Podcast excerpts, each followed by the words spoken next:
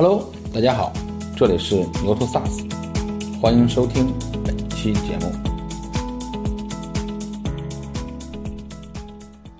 我把我们的跟着客户走分为四个阶段啊，第一个阶段是遇见客户，第二个阶段是走进客户，第三个阶段是成为客户，第四个阶段是引领客户。啊，我更愿意说不是规律，而是而是纪律。就实际上那个 SaaS 产品呢，就你无论这个公司你过去有什么样的技术能力，无论你你你有多少客户，你要搞一个新产品，永远不要想着跨越一个 SaaS 产品应该的那个生命周期。我觉得这创业七年来，我觉得第一点就是真的要学会专注，就真的要学会，就是因为。最开始嘛，比如说创业的时候，大家肯定是比较兴奋的，就觉得一张白纸什么都可以做。但是实际上，在创业公司里边，资源永远是稀缺的。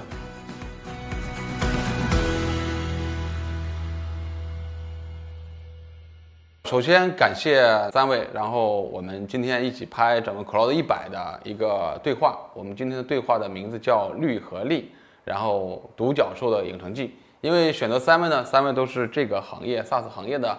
呃，独角兽也是佼佼者。为什么起这个主题呢？因为我觉得就是，呃，我是希望今天的讨论呢，能够给行业的从业者，或者是创业者，或者是已经在走在一定阶段的一些 SaaS 的创业者，给他们一些启示或者一些启发。那我们今天的讨论就得到了一个圆满的一个呃结果，或者是我们省收到的一个结果。其实今天我想讨论几个问题，几个问题就是一个问题呢，就是讨论就是我们在创业开始的时候，我们看到了什么？我们一般在讨论的时候，我们都我都喜欢用一个外力或者一个内力来看这件事情。那首先我想问四位呢，就是嗯，第一个呢，就是在几位创业的时候，外部的环境或者经济或者政策到底发生了一些什么？到底是哪些需求，然后催动了呃那个呃。引发了我们这次创业，然后，然后以及我们在创业的过程中，我们到底想要呃成为一个什么样的，做成一个什么样的事儿，以及自己在这个过程中自己的内部的那个思考以及内因到底是一个什么？然后老翟先开始吧。谢谢谢谢老崔。那个呃，我们其实 G 七呢是差不多。呃，十年前吧，呃，二零一一年开始的，呃，那个时候呢，确实行业里发生了两件非常显著的大事儿。一件事儿呢，实际上是从二零，就是从二零一零年，呃，一直到一八年，呃，就是电商进入了一个每年百分之五十以上增长的一一个非常长的周期。在那之前呢，一零年之前的电商呢，其实还是挺小的，虽然有名气，但是很少。但是呢，呃，一零年之后呢，电商就进入了一个就是规模又大且增长又快，每年都是巨大增长，这是就是一个特别重要的事儿。第二个事情呢，呃，是从呃跟手机有关，就是大概一一年、一二年之后呢。因为手机，尤其是山寨，那个时候山寨机、智能机一起起来呢，呃，使得呢物联网的设备的成本呢有有数量级的下降。以前我们搞个 T-box 在车上的一个 T-box 可能要三五千块钱，呃，一二年之后呢，就是其实就是两三百块钱，就是差了十倍，啊，所所以呢，就是这两件事儿呢，其实一个是说需求。因为电商的发展，使得整个物流行业就是需要有有巨大的变化，啊，因为因为消费者对对时间的要求要远远比过去传统的那个那个商家要要高得多，所以呢，就是全国各地的这些，呃，尤其是大型的物流公司就开始建立这个全国的准时到达的网络，就需要我们，呃及其提供的这种这种 SaaS 服务。软硬一体的 SaaS 服务，另外一个呢，呃，原来我们搞一个软硬一体的 SaaS 服务，那个那个硬件就好几千块钱，呃，对客户来说呢，这个成本是非常高的啊。但是后来变成了，呃，就是两三百块钱、三五百块钱的时候，实际上，呃，我们就可以把软件、硬件和服务打包在一起，变成个相当便宜的一个 SaaS 服务。我们就跟呃客户说的，说你你那个一台车，呃，一天付我两块钱，我就把这台车，呃，在哪里、什么情况、什么时候停的、什么时候开的、什么时候，呃，拐弯的，全都告诉你，油耗怎么样都告诉你。那那客户就非常开心。所以，就是换句话说，G7 的这个面向物流的这个 SaaS 服务开始呢。就一个是说需求就暴增，另外一个呢，呃，就是从技术的供给上呢，呃，成本有有数量级的下降。其实还是一个就是一个刚才你说是这个呃电商的崛起，对吧？你说每年有百分之五十的这样的一个增长。第二个呢就是这个技连续八年每年百分之五十增长，对技术的普适化，对吧？就是原来的高成本，现在一一下变成一个非常低的成本，并且有一个好处就是说。你可以给他算出一个一笔很很划算的账，说两块钱一天，对吧？我就能把你这些数据都给你，能看得很清楚，对吧？对，我多说一句，就是在那之前呢，客户要先买服务器，再买地图，再买硬件，然后花了好几百万还没开始呢，还没开始是啊，对。然后我们跟他说，一天一台车两块钱，我就开始给你服务了啊，所以这个确实是 SaaS，就是在一个。垂直产业里的那个产生呢，就是我觉得，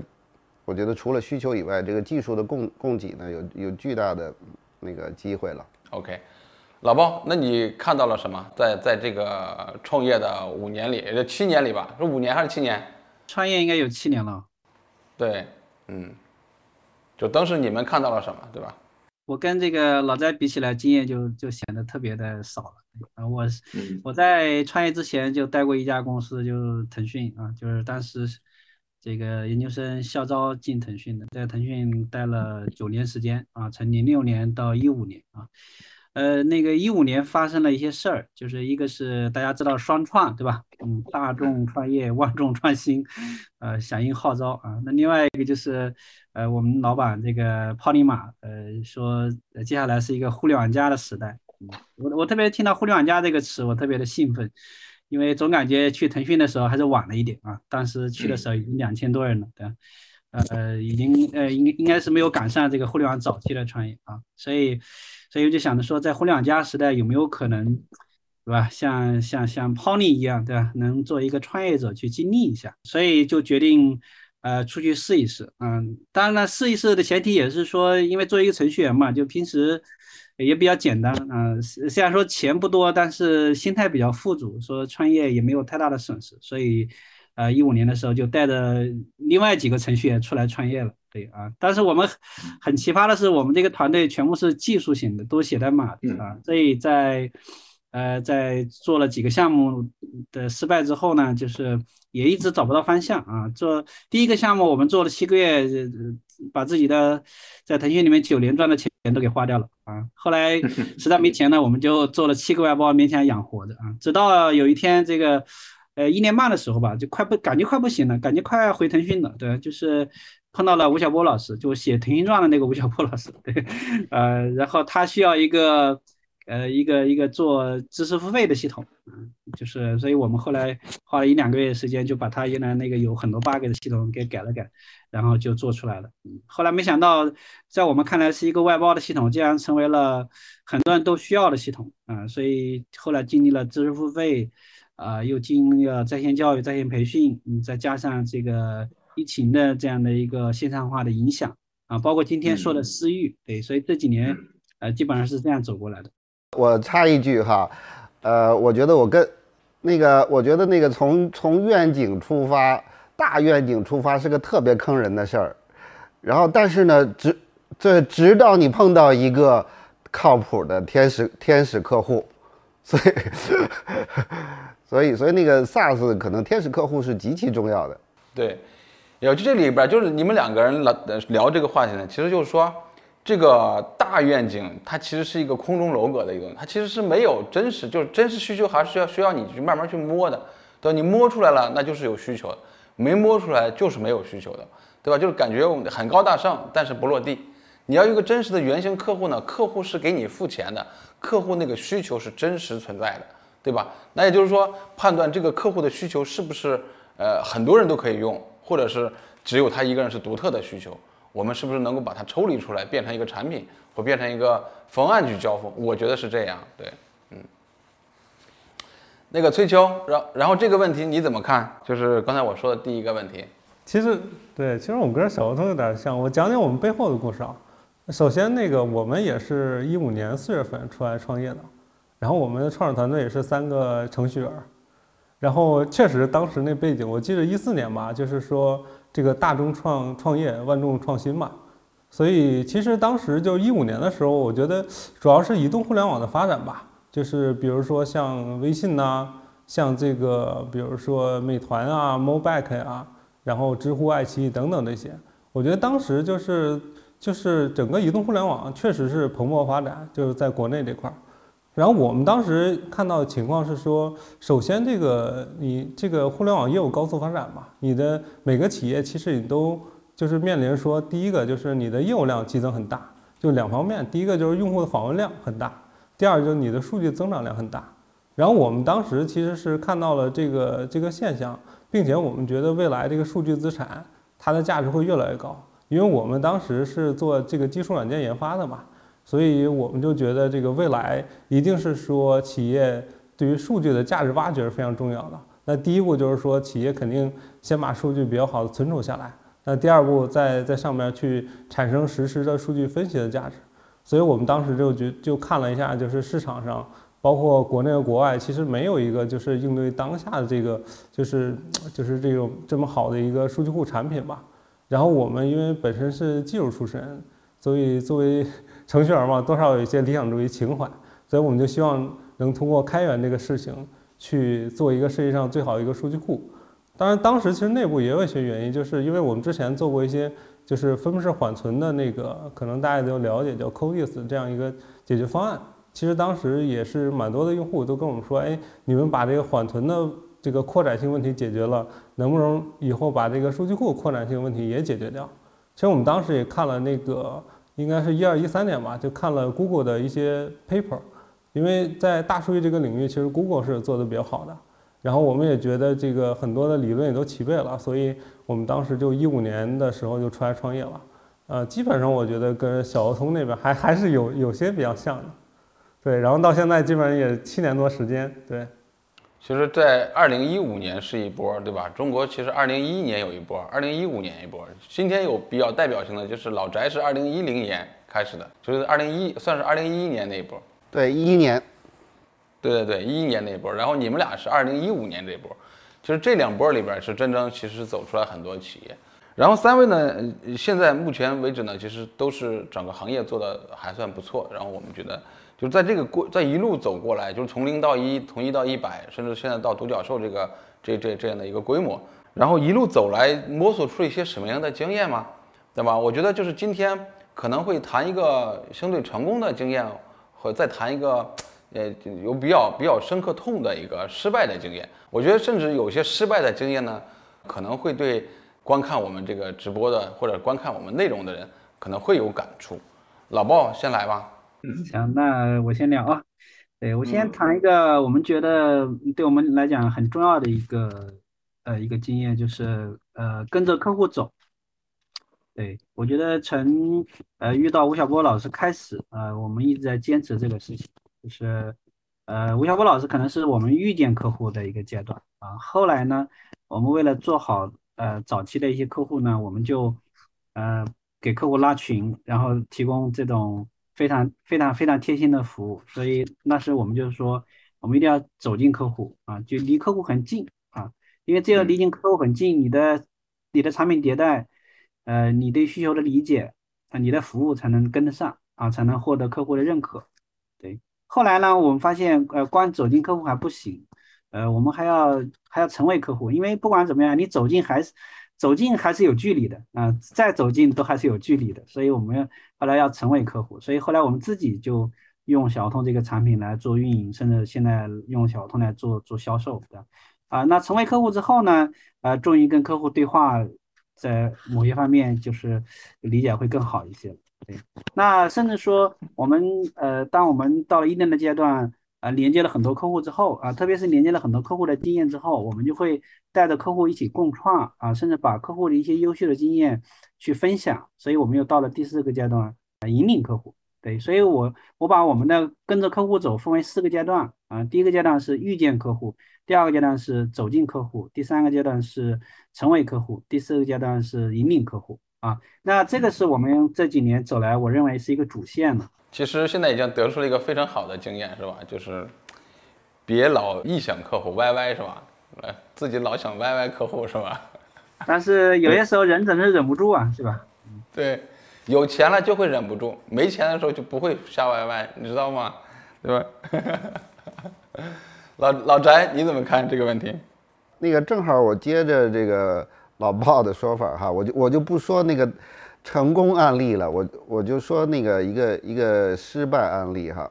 跟老鲍这个是一样的，呃，就是我我们在呃一九年的时候呢，就是开始做我们那个保险产品，呃，因为因为我们有有行业里接近百分之二十的货车的每秒的物联物联网的数据，然后我们还有几万个客户，而且我们还有算法工程师，还有保险的专家。所以我们觉得呢，我们搞个保险，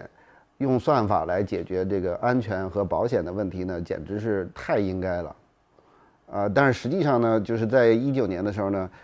呃，就是应该说，我不说投了多少钱了，我们投了很多人和很多钱，后来失败了之后呢，我们把团队减上减到了原来的五分之一还还还低啊！我更愿意说不是规律，而是而是纪律。就实际上那个 SaaS 产品呢。就你无论这个公司你过去有什么样的技术能力，无论你你你有多少客户，你要搞一个新产品，你是不应永远不要想着跨越一个 SaaS 产品应该的那个生命周期。它前面两年，呃，它就很可能，或者说，我觉得其实所有的，反正我的经历里头呢，如果一个产产品呢不经过两到三年的那个孵化和那个打磨呢。然后你就一一开始就想大规模的售卖，那你只能是把事情搞得更慢，投投更多的钱，搞得更慢。实际上是，就是，所以我我觉得这个规律是什么，或者纪律是什么呢？就是永远不要想着去，去去，就是跨越式的搞产品。那个搞产品每个阶段就是 MVP 阶段、Product Market Fit 的阶段，然后和那个大规模扩张的阶段，这些阶段呢。就是对对 to B 的 SaaS 来说呢，就是需要用年来衡量的。你不要想着用月和周来衡量。你一旦你越是想的我我要快一点，我我就要半年就要大规模扩张，呃，我我我觉得最后呢，其实你就是花更长时间，然后呃，那还是运气好。如果运气不好，其实就整个公司挂掉了，啊，所以所以我觉得这个。关于产品的发展呢，呃，我我我觉得是有一个特别，应该是有个特别严肃的纪律，就是不要想着跨越式跨越这个这个产品该有的那个阶段，啊，而且呢，这个阶段呢，因为是 to B 嘛，客户的适应其实是需要时间的，不光是你自己写程序，然后团队是需要时间的，呃，搞客户成功的流程是需要时间的，所有这些时间呢，呃，实际上加在一起。它就没有可能是是三五个月，呃，就能把这个产品推到一个市场当中一个巨大的规模。我觉得这是，呃，从我个人呃或者说 G 七的这个发展史上，我觉得就是这是我们曾经付出过最沉痛的教训，对，沉痛的代价，对，对对，最沉痛的代价。所以现在我们我们就特别，而反而是说，你如果是尊重这个 SaaS 产品的发展的周期。反而有可能它就会变快一点，就是如果你说，哎，我就是先，我就是好好这两年好好搞这个基础的工工作，而且把那个那些我心里想的高级的东西，然后特别美妙的东西，然后特别代表我愿景的东西往后压一压，往后放一放，也许呢，就是给了你机会，说你也许 你越是这样，啊，反而越越能够迅速快一点，就是说所有的捷径都走成了弯路，对吧？然后 to B 呢，还是要遵循 to B 的这个产品的规律和它的一些那个 SaaS 的一些发展的规律，否则的话，这事儿呢就到最后呢就是就是嗯就是不死的那个，或者是那不残都很难，对吧？就这个就是还是一个克制力对的问题。对我我我觉得那个，我觉得有两个特别容易犯的错误，一个是刚才我说的产品的规律，另外一个呢，就是客户的那个规律。其实刚才那个 老鲍也说了，客户的规律是什么呢？其实 SaaS 你好不容易找到一个优质的客群哈，那你就得认真经营这个客群，然后你你任何时候别想着呢，为了规模扩张。然后就胡卖一气，然后你卖完了之后呢，第二年、第三年你就接着收拾。实际上呢，呃，到到最后你你你你不会有任何获得的。其实 SaaS 就是一个要首先选对客户，然后呢长期持续经营正确的客户，就是这么件事儿。然后任何时间你想要拉流量，然后给投资人汇报，然后等等等等这些呢，呃，最后都是付出更多。而而且很多我见过的那个我们的同行呢，就是就是在这样的过程当中就挂掉了，对他来回折腾，就是一会儿一会儿大客户，一会儿小客户，然后乱折腾。但是实际上，呃，作为经营者，你总是其实你是应该是很清楚的，呃，我的产品最适合的客群是谁，然后最需要我的人是谁，然后我我永远都得盯住他，然后给他好好服务。就好像我们老鲍说说先先。遇见，然后认识，然后哎，就是越来越深入。我觉得这个是对我我我认为这是唯一的道路，就是离开这个，咱们不是说客户成功加产品力嘛？就是实际上那个 SaaS 就这么两个两个两个事情，没有第三个事情。然后如果想在第三这个第三种事情当中获取什么，那都是妄念。肯定是要是妄念，对，幻觉，对，那都需要需要为你的妄念所付出代价，对吧？对，是，对，是，哎，嗯，对，然后崔秋，然后这个问题，你们在过程中有哪些成功或失败的经验？这个要是展开的讲，估计好长时间都讲不完。我我就说说感感触比较深的吧。我觉得这创业七年来，我觉得第一点就是真的要学会专注。就真的要学会，就是因为最开始嘛，比如说创业的时候，大家肯定是比较兴奋的，就觉得一张白纸什么都可以做。但是实际上，在创业公司里边，资源永远是稀缺的，就是你永远就是你想做那个事情，实际上你的资源永远是不够的。那这个时候，我们也是花了挺多时间才会觉得，一定要梳理出来，就是你最重要的，比如说三件事儿，甚至来说，你最重最重要的一件事是啥？但这件事儿有可能来说，它可能很难，就是可能就是说属于这种这个难而正确的事，甚至有可能来说都不一定能做到。但是，一旦找好这个这个窍，就是这个价值点，或者说就是这个支点的话，其实后面可能可能会产生非常大的这个爆发力。我觉得这一点我们印象还是比较深刻的。就我举一个我们早期创业阶段这个这个一个例子吧。就因为我们是做开源的嘛，就是我们也认为，就是说你做技术软件，因为你想想，我们自己本身是没有业务场景的，不像大厂一样，你有很多复杂的场景。那我们没有场景的时候，其实我们更需要这个整个的用户吧，给我们提供各种各样的一些不同的场景来去锤炼我们的产品。所以就是我们一直就觉得开源这个战略就是我们的这个核心竞争力。也是我认为也是这个技术软件走向全球的这个最好的一个方式吧。所以在最开始的时候，我们就选了这个开源作为一个公司的核心的一个战略方向。啊，甚至有些人都一度就是私下就是我们的朋友们跟我们去聊，哎，你们这么做开源，把源代码开放了，不仅开放了，你还这个写你们就是写一些文章，然后这个介绍你们怎么做这个数据库产品。然后以及是说录很多视频来讲这个怎么从零到一的做这件事情，就是意思就是说你们好像做了公益啊，这样会不会把你自己也做死？所以这是早期的时候很很那什么一个事情。而且其实大家的了解就是我们其实早期的很多互联网用户，这个其实都是不付费的。那其但是其实我们从另外一角度来看，虽然它不付费，但是其实给我们带来很多的价值。就第一个就是刚才我们说了，就是。这个场景这个打磨的价值，因为最开始的时候，你肯定你产品的那个这个更快的迭代和成熟稳定是非常重要嘛。第二就是其实客户他还其实很很愿意跟你去共创的，就是比如说他发现一个问题，他其实是说，哎，我我希望是说能跟你一起来解决这个问题，并且来说在社区里边我们可以一起去把这个应用到我的场景或类似场景里边去。当然还有就是说，如果你这个你产品真的给用户带来价值的话，其实用户愿意去帮你去站台去宣传的。所以其实这样的话，你就进入到一个整个说，哎，这个产品用户到你公司快速发展这样一个好的一个循环。其实早期我们在做技术软件就开源这个方向上，就持续专注，确实给我们带来了很很很好的一个发展这个这个动力的。然后第二点，其实我我想说一下，就是提升认知吧。其实这个就有一些这个反面的一些例子，就是因为我们其实本身三个都技术人嘛，所以我们可能对于技术产品最开始的敏感度可能直接高一些，但是对于商业啊、公司运营啊这方面，其实感知就弱很多。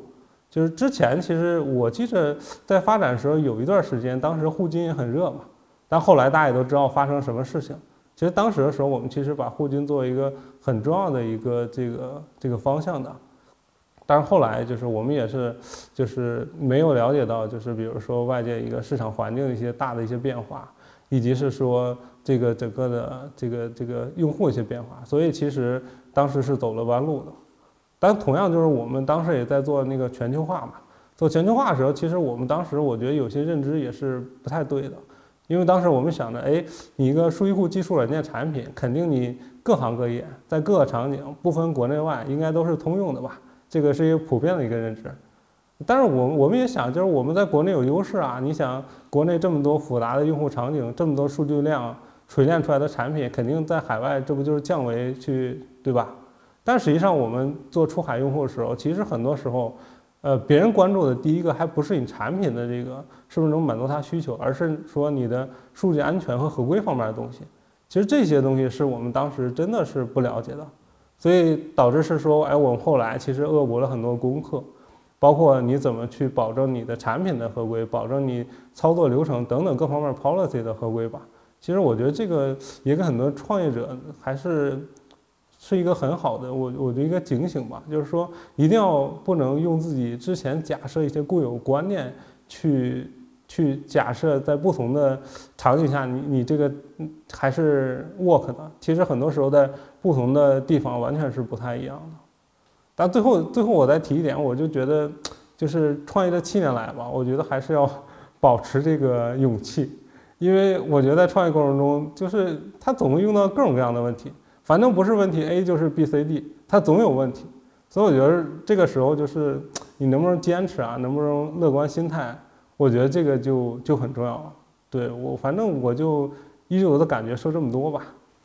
我觉得还有一个很重要的是保持耐心，光有勇气还不行，对吧？我们还要耐心，因为还要耐操。因为这这里边你发现，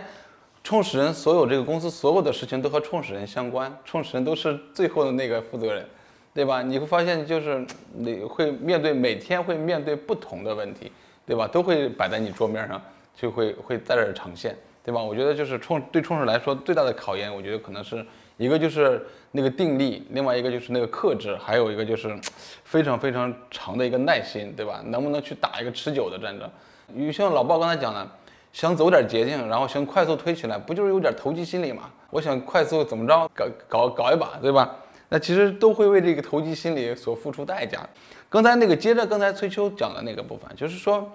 你说认知力啊，其实，在我们呃每一家企业在呃成长的过程中，我们说呃个人打工拼的是长板，但创业拼的是短板，对吧？其实你你你不需不能有明显的短板，对吧？你刚才你说三个人都是程序员，对吧？包括老鲍也是一堆程序员出来去做创业。他势必在销售、营销、客户成功那个段里边，他需要有后期很大的一个学习，呃，然后才能补足这个。或者你是空降，对吧？或者是你自己学习补足，对吧？我觉得是在判断力，刚才说判断力、组织力，然后执行力、产品力等等的这些力的这个问题上，总总体来说组成了我们这个走向这个这个快速发展的一个成长的一个增长的一个一个一个一个阶段。几位呢觉得那个？哪些能力更重要？哪些或者哪些能力在哪个创业的阶段呢？它更重要。崔秋，你先来吧。嗯，这个我我首先我觉得刚才说到那几个例，我觉得还蛮重要的。呃，我我觉得不同阶段还是有一些不一样嘛。比如说，首先判断力这个，我觉得其实在各个阶段啊，我觉得真的还是非常重要的。比如说你判断好你的主要的核心竞争力是啥，你的打法策略是什么，你个市场、客户啊、产品怎么做等等这些，我觉得很多时候真的是这个是贯穿始终的。我觉得第二个就是我印象比较深的就是那个执行力。其实坦白说，这个执行力也是各个阶段也都非常重要。但是我觉得在早期时尤其重要，因为其实我们最就是创业最怕的一个什么，就是不怕是说，哎，你遇到很多挑战困难，就怕说你方向你觉得没有摸索出来，就你没有方向的时候，其实是很迷茫的。这个真的是是非常恐怖一件事情。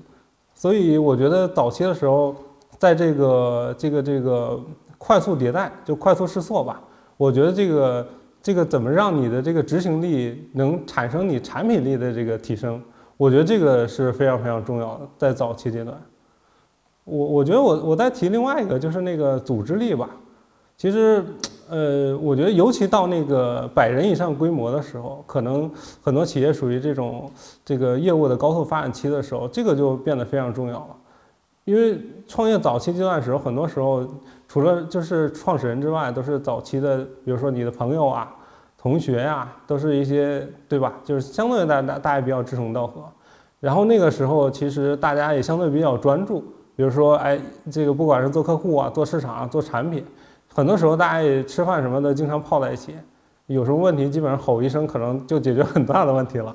但是你后来，你你会随着那个，就像刚才说的，就是随着这个业务的发展，你后来你不仅要快速拓展业务，而且你要做你的人才升级嘛，你是不是要引入很多这个不同类型的人才？这个会产生非常严重的冲突的问题。所以，其实，在那个阶段的时候，组织能力的建设就真的是非常非常重要的事情。其实我们在这里边也走过弯路，但我是觉得，在你业务高速发展的时候，我觉得。好好思考一下你的组织能力的建设，对于你接下来能够更快速的腾飞，就是更快速发展，我觉得真的是至关重要的。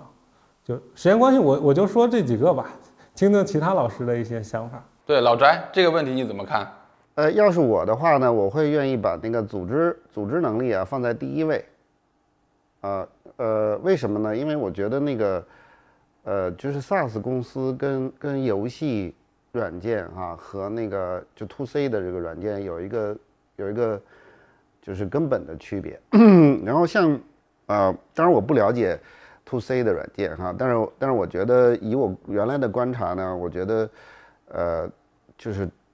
to B 的 SaaS 呢很难靠少数的啊或者甚至很难靠一个部门的优秀呢把整个公司带起来，它是个挺长的链条，所以呢。呃，举个例子来说呢，我觉得你看，所有的 SaaS 其实是 To B 嘛，To B 就是工作。那我们其实给别给别人提供的是一个工作方式，对吧？那那工作方式呢？呃，如果大家都用你的 SaaS，说明你提供的这个工作方式特别好。那为什么会好呢？肯定你你你是有有比较优秀的或者先进的思想的。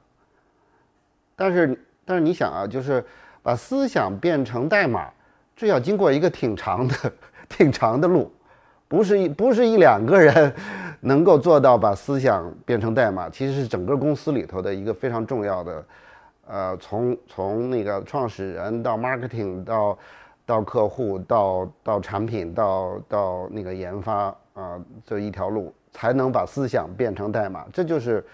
这就是个组织能力的问题。第二个呢？没有任何一个 SaaS 公司可以纯线上，不经过任何客户服务，不搞客户成功肯定是没戏的，是成功不了的。那所以你还得把代码呢变成个 service，对吧？那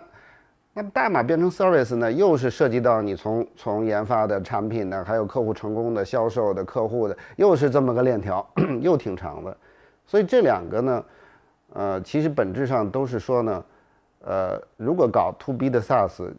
呃，其实很难靠单点一个部门少数几个人的突破实现突破的，其实是整个一个公司的组织能力的提升才能突破。除了特别早期，呃，刚才那个崔秋说的特别早期那三 F，然后 Friend、family 和富，就是这三种人，傻瓜或者朋友或者一家人哈，然后聚在一起搞几个客户，然后就很成功了。那是很，那是很早期的时候，就稍微大一点之后，我觉我觉得就主要是要靠组织能力，因为靠单点其实是是搞不定什么发展的。我另外我补充一句呢，就是我最近几年的体会呢，就是 SaaS 呢是一个呃双向的效率。都空间很大，也就是我们为客户提升效率空间很大，而通过 SaaS 呢，其实把我们 SaaS 公司自己的效率提升的空间也很大，它是个是个是个双向的这个一个就是像飞轮一样的效率提升的那这么一个空间，所以这时候呢，就是除了除了看 marketing，呃，看销售，嗯，看看研发以外呢，其实更重要的就是看整体的这个组织能力。OK，就今年我和很多 To B 的或 SaaS 厂商的老板在聊哈，就大家觉得今年尤其疫情在这种不确定性这种状态下，大家出差也很难，见客户也很难，大家都在想，就说我如何能够把用自用 SaaS 构建自己的整个纯在线的这个业务链条，对吧？对吧？就如果不不不构建这样的链条的话，就是你很难去去碰到客户，很难去让客户去成交，然后去做客户服务，然后让你的客户变得成功，对吧？让你的自己的收入然后去增长。我觉得这是一个非常长的一个一个链条，但这是一个大家我相信很多 SaaS 企业都在呃深刻思考的一个问题。当然这个部分呢，我觉得老老鲍是比较自豪的，对吧？老鲍是这两年就是从二零二零年开始，甚至更前早，因为他们的产品。呃，相对是是是工具型呃工具类的产品，对吧？我觉得他可能会在这一方面可能会有更多的一些启示或者更多的一些思考。呃，你这个问题你怎么来看？呃，大崔这三个词怎么说都对啊，对。呃，其实每个人的看法也都会不一样啊，没有对错。因为前面两位讲了这个偏组织啊、偏判断一些，那我就补充一下执行力这一块吧。对，呃，我我个人如果在三个词里非让我选一个的话，我可能会。选择执行力啊，当然执行力我我可能是指呃是指创始人是指 CEO 的执行力，对，呃就是我们怎么样让几百个人或者说一千个人像一个人一样的去工作，那首先呢一个人得做好，就那第一个人得做好，对，所以我觉得执行力首先是一种自律，对，就是自己做好了才有后面的东西，比如说当你坚持做好了之后，呃。你要你经过呃呃很长一段时间内才有判断力，并不是判断力就是与生俱来的，对吧？比如说我在腾讯待了九年，我才呃听懂了泡利马说的那个“互联网加”这个词，对吧？就听懂了这一个词啊。然后我做小通这个事儿呢，我经过了五六年才明白哦，原来我做的知识付费不是呃很多人理解上的知识付费，它是一种知识服务，是一种商业模式，对吧？啊，所以这个东西它不是一开始就有，所以它一定要。呃，经过历练，经过呃感受，才有这样的一个判断力。对，那同样的就是，呃，当你自己做好了，然后你有了判断力，这个时候呢，才能去构建一个组织力，啊，才能构建一个组织力，因为你知道要去哪里，然后呢，你又以身作则，对吧？所以这个时候组织才能够更好的去构建这件事情。对，所以我大概是这样去理解这个问题的，大崔。嗯，OK。然后我我想问的就是，今天我们讨论的是律和利，我们讨论。呃，律讨论了规律，就是或者是老老翟说纪律，对吧？然后也讨论了刚才说我们几个例的问题。其实我觉得在呃创业过，不管是 to C 还是 to B，一个节奏很重要，对吧？你发现有的人说我踩到那个点儿上了，我就对；踩不对呢，那就永远不对，对吧？对这个问题大家怎么去看？就是这个节奏如何来把控？就是我如何能够去掌控我这家公司，然后让它去在一个相对健康的状态下去往前走。不管是慢还是快，对吧？你我觉得那个节奏很重要，对吧？然后老鲍，你先来吧。嗯，好的，好的，好的。呃，我们在这过程中，呃，也一直在思考这个问题。就是首先有一点，就是我认为我们今天取得的一些成绩，主要原因不是我们自己的这个努力，对，主要原因还是外部环境的变化，就是它有这样一个需求，对，所以我们。呃，特别是作为呃创始人 CEO 来讲，他应该更多的是考虑那些外在的客观的一些规律，呃，就是向上看两极嘛。比如说，我们怎么看待呃腾讯这个生态，对吧？微信的对于大家的影响，哎，那同样的在今天这个环境下，我们要看待呃腾讯之上的，对吧？所以向上两极看问题啊，我觉得这个蛮重要的。对，那第二个就是说啊，我们向下的时候，我们怎么样去？呃发展我们的团队啊，让这个团队能够像一个人一样的去工作，去更好的去贴近客户，去服务客户。啊，当然同时呢，我觉得要认识到不同阶段，就是一个团队不同阶段的使命也是不一样的。就刚开始早期的时候，很简单，就是活下来是第一位的，对吧？就别别别老是琢磨，呃，什么使命、愿景、价值观这个事儿。我觉得第第一步就是，其实每个人创业的时候开始都是偶然性的。呃，我我当时是因为这个被吴晓波老师抓到了，对吧？或者被知识付费这个事情砸到了。如果要换一个别的事，我可能就干别的事情去了。对，所以它是一个偶然。我我看到其实大部分的呃创业者都是偶然的，啊，像雷军这样二次创业的都是少数。对，像早期包括泡利马去做这个 QQ 的时候也是一样的。对，所以开始的时候就是一个偶然的事件，有了这样一个问题，正好碰到你了。你要做的事情就是解决这个问题，同时使你的团队能够活下去。对，那么到了第二个阶段的时候，可能想着说，哎，我能养活自己了，我怎么样能够，嗯，做得更好，或者做得更加高效啊？我甚至能够得到别人同行啊，或者说客户的一些呃认可。啊，那这个时候的方法是什么啊？那甚至甚至说有有机会啊，那肯定是少数这个创业者和公司，呃，未来还会像腾讯啊、阿里这样的，那么他们可能到这个阶段，可能要思思考一些呃社会责任的一些问题了啊，那又是另外一个问题。对我觉得关于大崔说的这个创业的这个节奏的问题，首先就是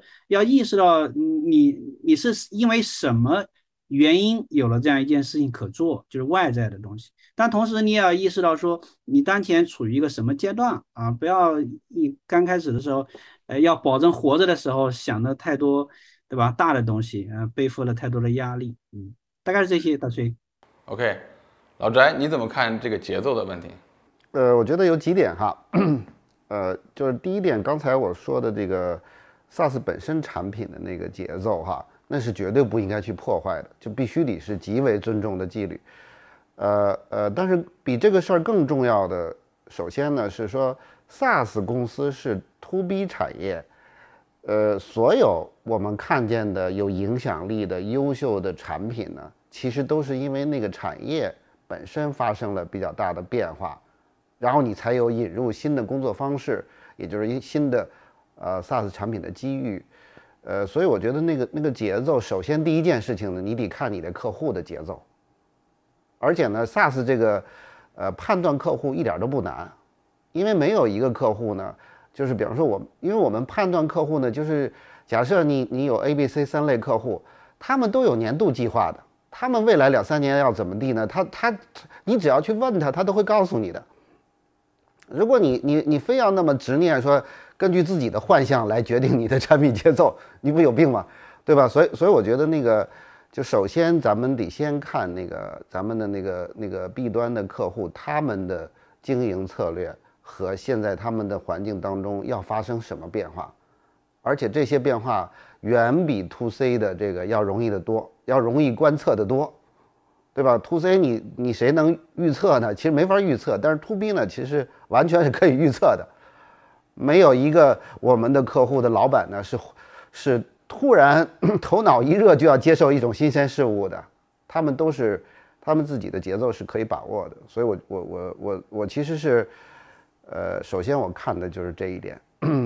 呃，就是这个客户的那个那个节奏，我觉得就是如果我们把客户的节奏和我们的那个就是 SaaS 本身啊生长的那个节奏呢比较好的配合在一起。呃，我认为我们就抓抓到了机会。那第二呢，我要想强调另外一件事情，就是无论客观的节奏怎么样哈，有一个事情呢，这个 SaaS 的那个头部公司的红利，实际上比 To C 的头部公司红利更大。我不知道那个两位有没有这个体会哈？因为因为消费者呢，其实很容易转向。今天我今天我喜欢你，明天我不喜欢你，不再爱你了。然后我今天在在那个淘宝，明天我去拼多多了，我只需要一秒钟的时间就转过去了。但是 SaaS 呢，呃，其实如果我现在用小额通，明天用大额通，我觉得不是一不是一秒钟的事儿，有可能是要花一年的，啊，就是少说要花半年的。所以呢，就 SaaS 形成头部的地位非常难，但是因此呢，那个因此呢，就是无论我们用什么节奏，就是。呃，在那个最合适的时间哈，就是让自己变成第一名，这个我觉得是压倒一切的目标。如果你不小心变成在一件重要的事情上变成了第二名，就意味着可能就你你就会失去很多那个机会，而且你再想去拿钱去砸是不可能的。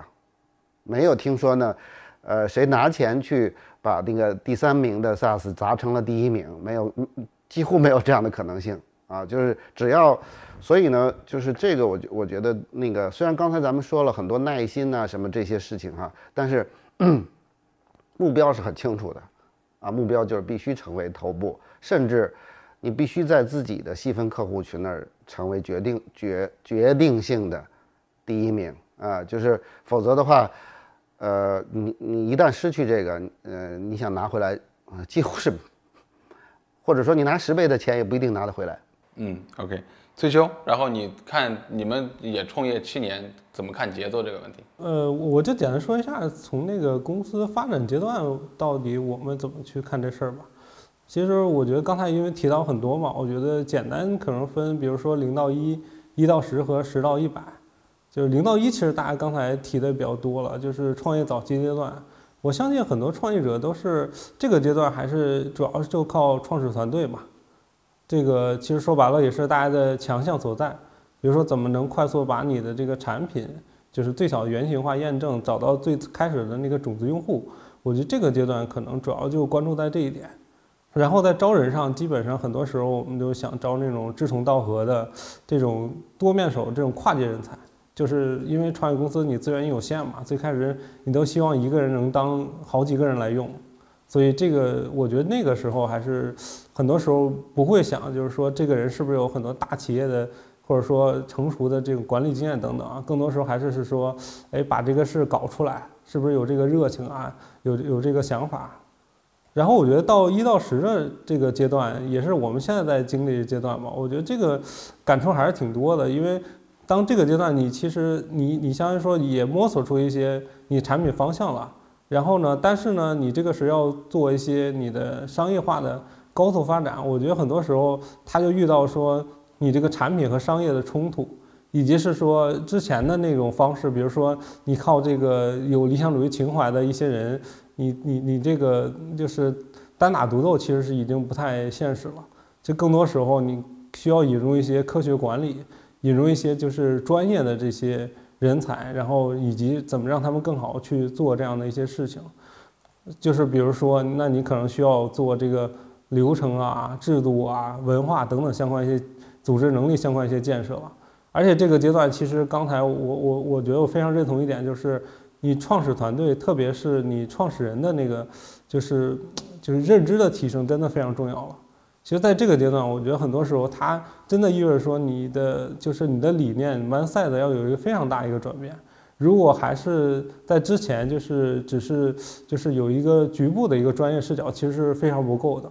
就是因为刚才听了大家一些分享，其实也都说到，就是在不同的地方，其实很多时候我们的认知跟最开始假设是很不一样的。要敬畏很多这种客观规律和一些固有的，就是很多时候就要。花时间、花耐心去做这些事情，所以我觉得这个阶段，实话说，都对很多这种创业公司都是非常非常有挑战的。那再到十到一百，这这个其实我们也没有经历到这个阶段。我觉得这个可能是企业成熟期吧。比如刚才这个这个提到腾讯或者更大的，就是类似这种公司的时候，他可能关注会多一些。对我觉得在前两段，还是我们这边，我觉得还是体会比较深刻的。就是在每个不同的阶段，就是遇到什么样一些挑战，以及是说我们怎么大概的哪些方面需要注意的，我只我就说一下我的一些理解吧。对，刚才崔秋讲的一个词，我觉得很有感触，就是敬畏。我相信就是 to B 行业还是需要有遵循 to B 行业的，刚才老翟说的规律也好，纪律也好。但我觉得这个遵循它的纪律和规律呢，本身就是一种敬畏。如果想跳开这个纪律和规律去走，其实我觉得会付出很多的代价的。我们看到了，就是包括我前段时间和那个罗旭在拍 SaaS 二十年的时候，其实罗旭对前些年这些年的整个的成长，或者是分众销售的发展呢，也做了一些反思和思考。他其实就在讲，就是说你最终 to B 一定要是给价值的，你不要有任何的投机心理。一旦有投机心理的时候，你这个事儿一定会不在你的价值主线上去做事儿了，就就可能就会做歪了。这也是就是说经历过大的起伏，或者是呃那个跌了跟头之后，大家才会有这样的反思。我也希望就未来我们可以看到，就是接下来可以看这个视频的人有一些思考和感悟。刚才那个老翟在讲的时候，我在突然在想，就是说。绝对头部，对吧？一定要做成第一名，绝对头部。其实这两天我在看一个报告的时候，我看到就是说，to B，我们一直说 to B 很难形成垄断，但是我觉得现在可能会有一些一些问题在 SaaS 这个端，有至少我觉得前两名可能会把很大一部分市场会给会会会占掉，然后可能第二、第三名到第十名都不一定能切到他们那个市场的百分之十或百分之二十，可能也会因为 SaaS 这个形态呢，会让这个头部。会更集中在头部，这个头部会越变得越来越大，可能这个这个也是我们现在看到的一些一一些状态吧。今天呢，我们聊了绿，聊了利，对吧？其实我们是希望大家通过大家的讨论，能够去看到一些成功的或者失败的，或者是在创业的过程中，然后不为人知的那些那那些痛苦吧。其实今天大家都分享的比较诚恳了，就是都分享了很多。自己在成长过程中一些失败的或一些呃思考或者一些反思，对吧？我们也希望能够给大家呈现出这样的一个好的内容。那今天呢，也感谢三位，我们大概用了呃四十分钟到一个小时的时间呢，然后给大家聊这个话题。也感谢大家呢，那个能有更多的问题或者更多的思考呢，和我们互动，也可以和我互动，也可以和三位互动。好，谢谢三位，谢谢大家。好了，本期节目到这里就结束了，感谢大家的收听，请订阅本栏目，下期再见。